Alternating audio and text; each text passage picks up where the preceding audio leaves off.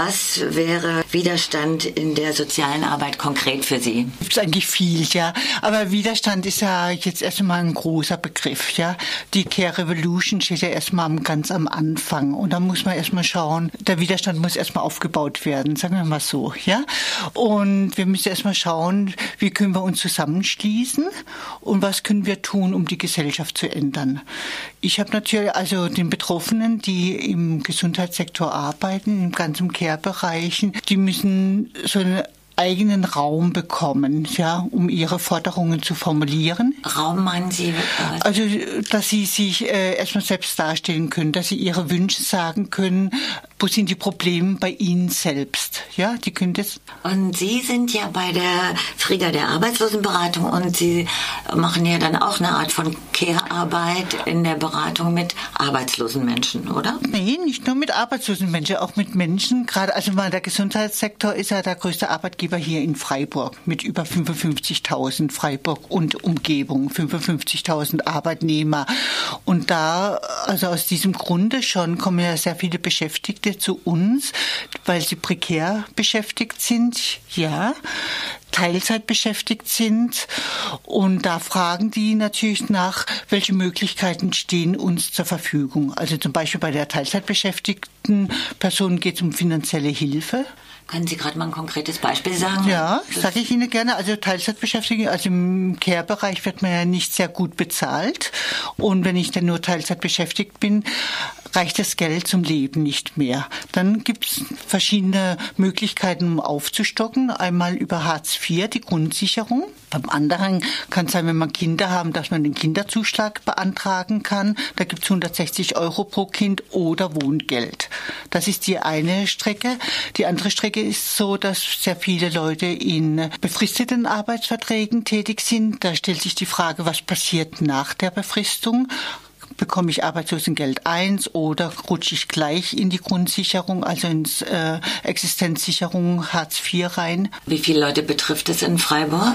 Also klar kommen nicht alle Leute zu uns, aber ich würde sagen, zu 10.000 werden es bestimmt sein, ja. Also ich habe die Frage eigentlich gar nicht nachgeschaut, aber zu 10.000 sind es locker. Ist das in Ihrem Arbeitsbereich in der Beratungsstelle verändert, das Verhältnis von äh, Beratung für Arbeitslose und eben für prekär Beschäftigte?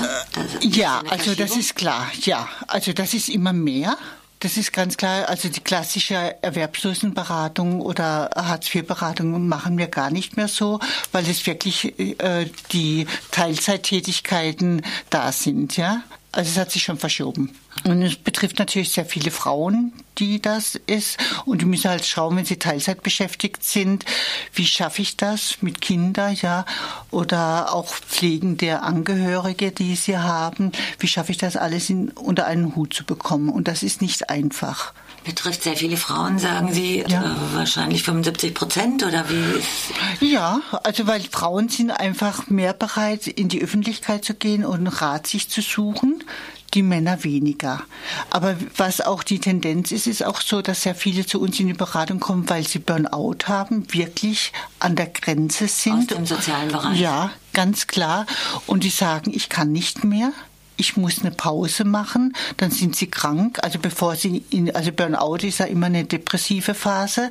Und wenn man die ganz früh erkennt, kann man ja über Krankheit, kann man ja schon mal sich wieder regenerieren. Was ist denn dann Ihre Einflussmöglichkeit, wenn, wenn es sich hier auch abspielt zwischen Verantwortung und Widerstand in der sozialen Arbeit? Was können Sie machen?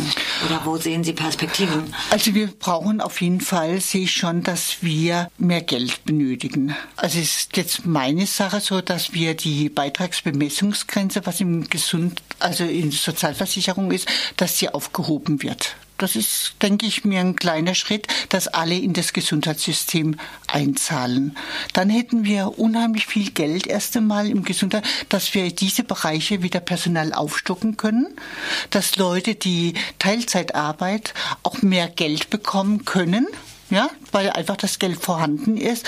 Und wenn man diesen kleinen Schritt erreichen könnten, dass die Beitragsbemessungsgrenze, die liegt bei 4.300 und ein paar zerquetschte, ja.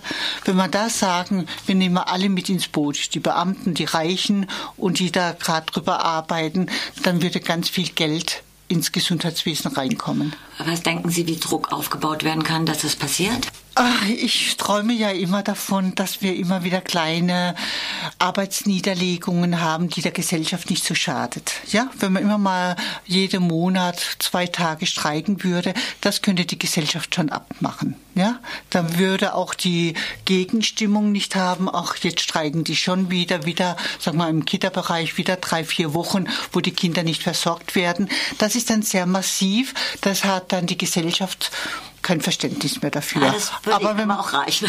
ja, aber wenn man immer wieder so mal so zwei Tage wieder aufmerksam macht, jetzt reicht's, da ist die Notversorgung auch gegeben und da denke ich, wenn man das immer wieder, eine lange Mühle immer wieder macht, dann könnte es sein, dass da was sich bewegen kann. In Island gab es mal einen Frauenstreik. Also haben alle Frauen ihre Arbeit für längere Zeit niedergelegt. Fällt mir dazu ein, wenn Sie das so sagen. Ja, also Aber ich habe noch eine andere Frage. Ja, gerne. Und zwar Care Revolution. Das frage ich jetzt in jedem Interview, weil mich das einfach interessiert. Was ist für Sie das Revolutionäre an Care Revolution? Das heißt ja Revolution. Also ich finde, wir haben noch keine Revolution, ja? In keiner Weise. Und darum würde ich auch von dem gar nicht sprechen. Also es ist, ich bin einfach dabei, dass wir langsam anfangen und dass die Leute sagen, hier gibt es eventuell ein Sprachrohr. Das wird dann nächste Woche Frau Winkler sagen, dass sie einen Rat einrichten will und dass wir da ein Zusammenspiel haben. Die Revolution ist noch lange nicht in Sicht. Ja, okay, dann äh, was ist Ihre Utopie? Meine Utopie wäre wirklich so, dass wir uns alle verständigen können, also auch die Gesellschaft, die das mitträgt. Dass ich sage, das ist ein verdammt wichtiger Aspekt, die Care-Arbeit nicht nur die bezahlte Care-Arbeit, sondern auch die nicht bezahlte Care-Arbeit, die jeder leistet. Auch die Hausarbeit? Die Hausarbeit, die Kindererziehung, die Pflege der Eltern, die immer wieder auf uns zukommen, weil auch gerade die Generation meiner Eltern nicht unbedingt ins Heim wollen. Und ist auch gut, dass man denen den Raum gibt, zu Hause zu bleiben. Und dass ähm, meistens sind die Frauen, die dann diese Arbeit leisten, dass sie die Frauen äh, oder die Eltern pflegen zu Hause, alles Mögliche mache. Das denke ich, das wäre für mich erst einmal ein schöner Weg, dass wir frei leben können, ohne Existenzängste. Für was möchten Sie den Workshop oder die Aktionskonferenz von Care Revolution am 20. Mai nutzen oder was erhoffen Sie sich davon? Also ich hoffe schon, dass es sehr viele Menschen gibt, die unseren Workshop besuchen und Ideen einbringen, wie können wir Widerstand leisten. Dass ich sage, okay, es gibt ja viele Bereiche, die Altenpfleger, Erzieher, die im Krankenhaus tätig sind, privat, bei dem privaten Krankenhaussektor oder Pflegeeinrichtungen und sage, wie ist dort der Bestand? Ja, wo sind dort die Problemfelder? Und da schauen, wie können wir im einzelnen Bereich irgendwie die Belegschaft dazu bekommen, mitzuarbeiten und die Sache mit zu unterstützen. Und sage, habt keine Angst, der Arbeitsplatz ist schon mal sicher. Also man, so schnell wird man auch nicht entlassen, ja. Auch wenn man sich politisch betätigt, keine Angst haben, auch die Pflegezeit in Anspruch zu nehmen. Man hat ja äh, sechs Monate Zeit, ja, dass man also der Staat gibt ja schon Bonbons ab, ja, indem er sagt, ihr könnt sechs Monate Pause machen von der Arbeit und ihr bekommt finanzielle Unterstützung. Und im Vorgespräch haben Sie gerade gesagt, man braucht einfach einen langen Atem. Ja. ja. Frau Zeller, ich bedanke mich ganz herzlich für das Gespräch. Schon vorbei? Sie gerne noch was sagen? nein, ich, nein, ich würde wirklich alle Leute ermuntern, mitzumachen, Mut zu haben, Rechte einzufordern und es geht immer weiter.